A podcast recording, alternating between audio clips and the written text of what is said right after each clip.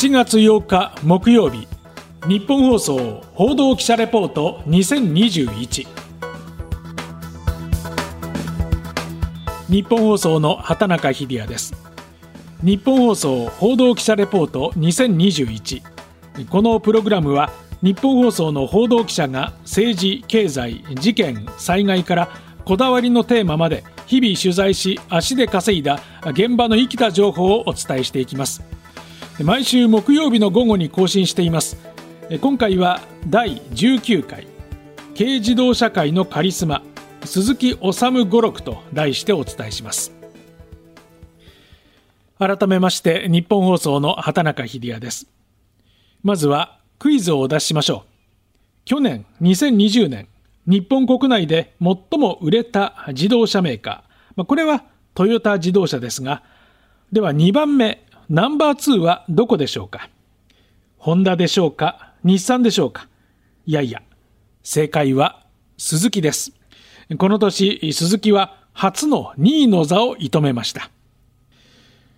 その鈴木では先月25日の株主総会で鈴木治会長の退任が承認されました。鈴木治さん、1930年1月30日生まれの91歳。1978年に社長に就任して以来、43年にわたってトップとして鈴木の経営の舵を取り続けてきました。社長就任当時は排出ガス規制の対応の遅れが指摘されておりましたが、1979年に47万円の価格で軽商用車アルトを大ヒットさせ、1993年にはワゴン R で背の高い軽のハイトワゴンというジャンルを確立。またインド市場でも確固たる地位を築き、鈴木を年間売上3兆円の企業に押し上げました。で私が鈴木の取材を始めたのはかれこれ10年前、ちょうど東日本大震災の発生直後でした。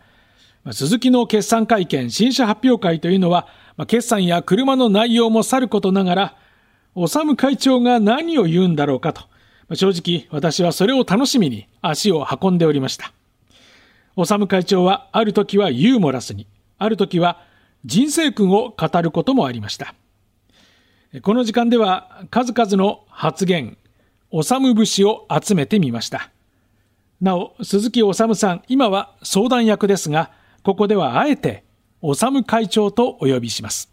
まずは2011年5月の決算会見、東日本大震災後のあるべき姿について、こんなふうに語っていました。今までのその日本の国民生活というのは、ちょっと贅沢というかね、あれになりすぎているんじゃないでしょうかね。節電というよりも、もうちょっと生活、エネルギーに対する生活を切り詰めると。いうことは必要じゃないでしょうかねテレビだって夜中中必要じゃないだろうと思うしね鈴木は今や年間3兆円を売り上げる企業ですが修会長は常日頃から自分を中小企業の親父と言っていました。この発言はそんな立ち位置を象徴するものだったと思います。ただメディアには耳の痛い言葉もありました。また、新車発表会では挨拶で、つかみと言いますか、場を和ませることもしばしばでした。2013年12月、年も押し詰まって、発表会場は都心でありながら、やや駅から遠い場所でした。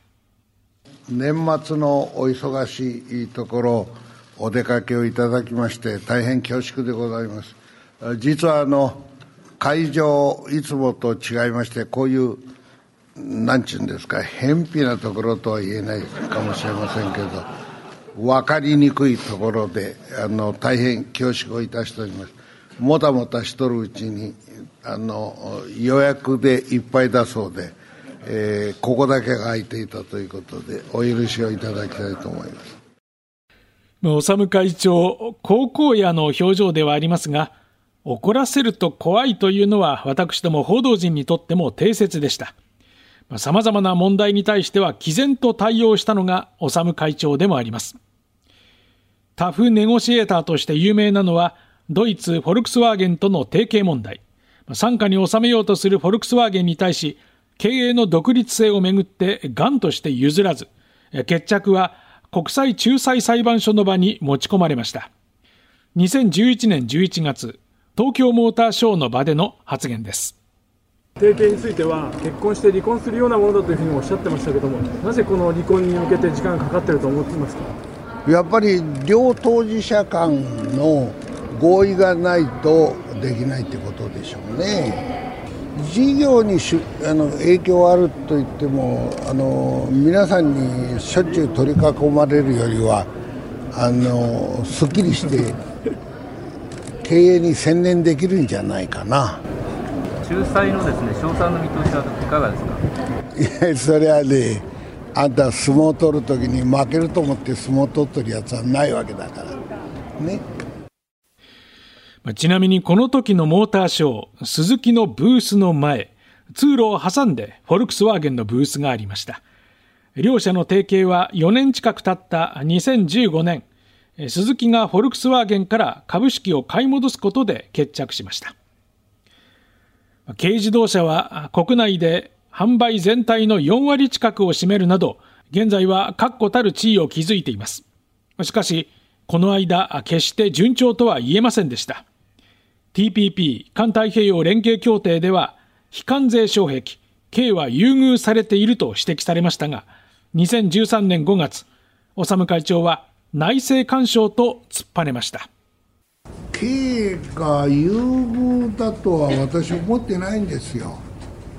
輸入制限していませんし人様の税金をどうだこうだという前に内政干渉なさる前に輸入税の2.5%撤廃なさいよと。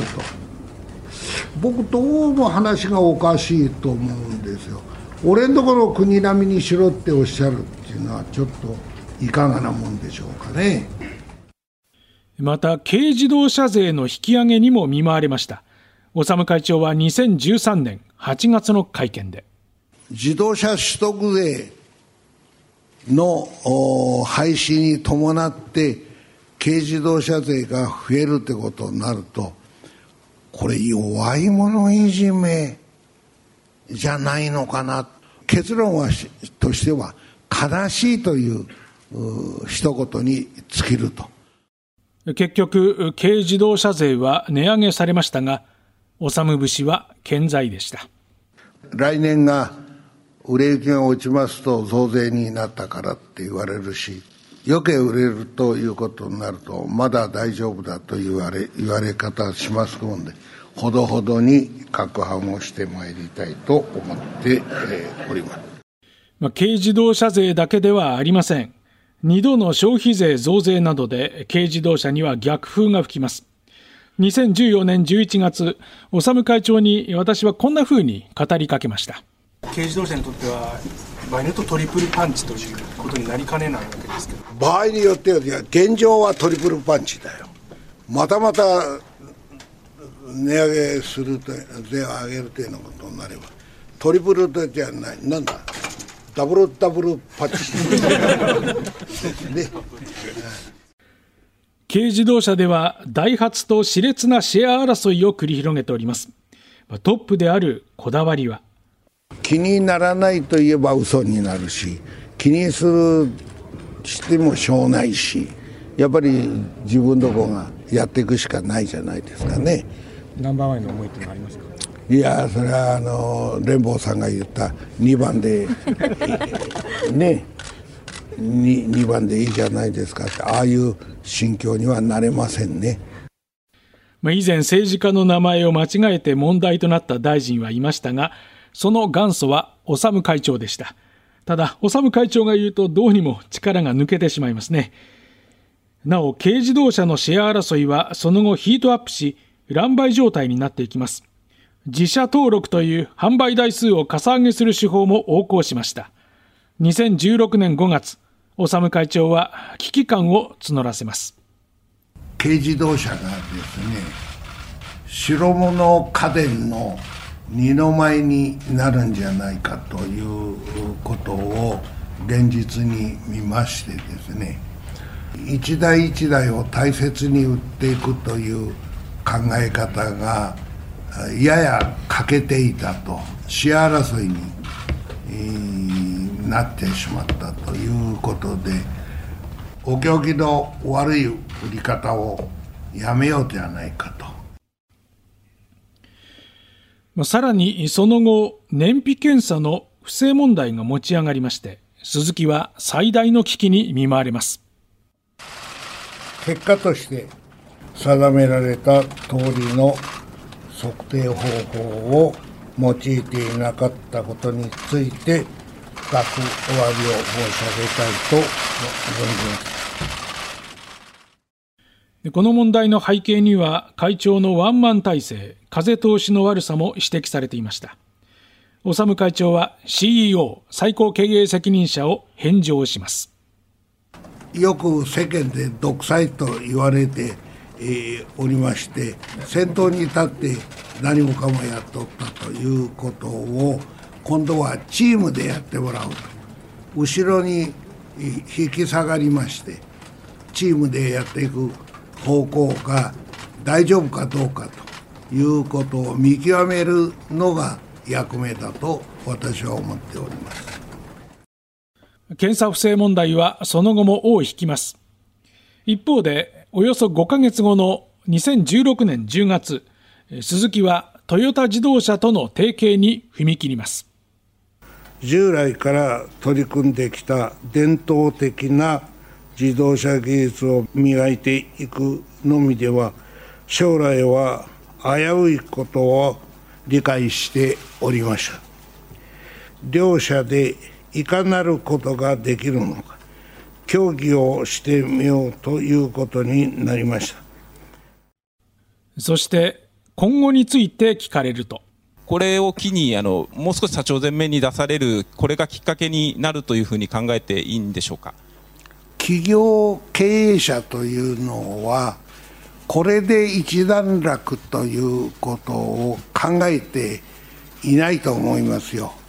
皆さんあのあなたのおっしゃることは参考にさせていただきますけれども私は全然違っているということを申し上げておきます。さすがですよね。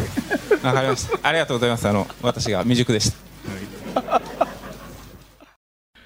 まあ相変わらずの修節には記者も豊田昭夫社長も脱帽だったようです。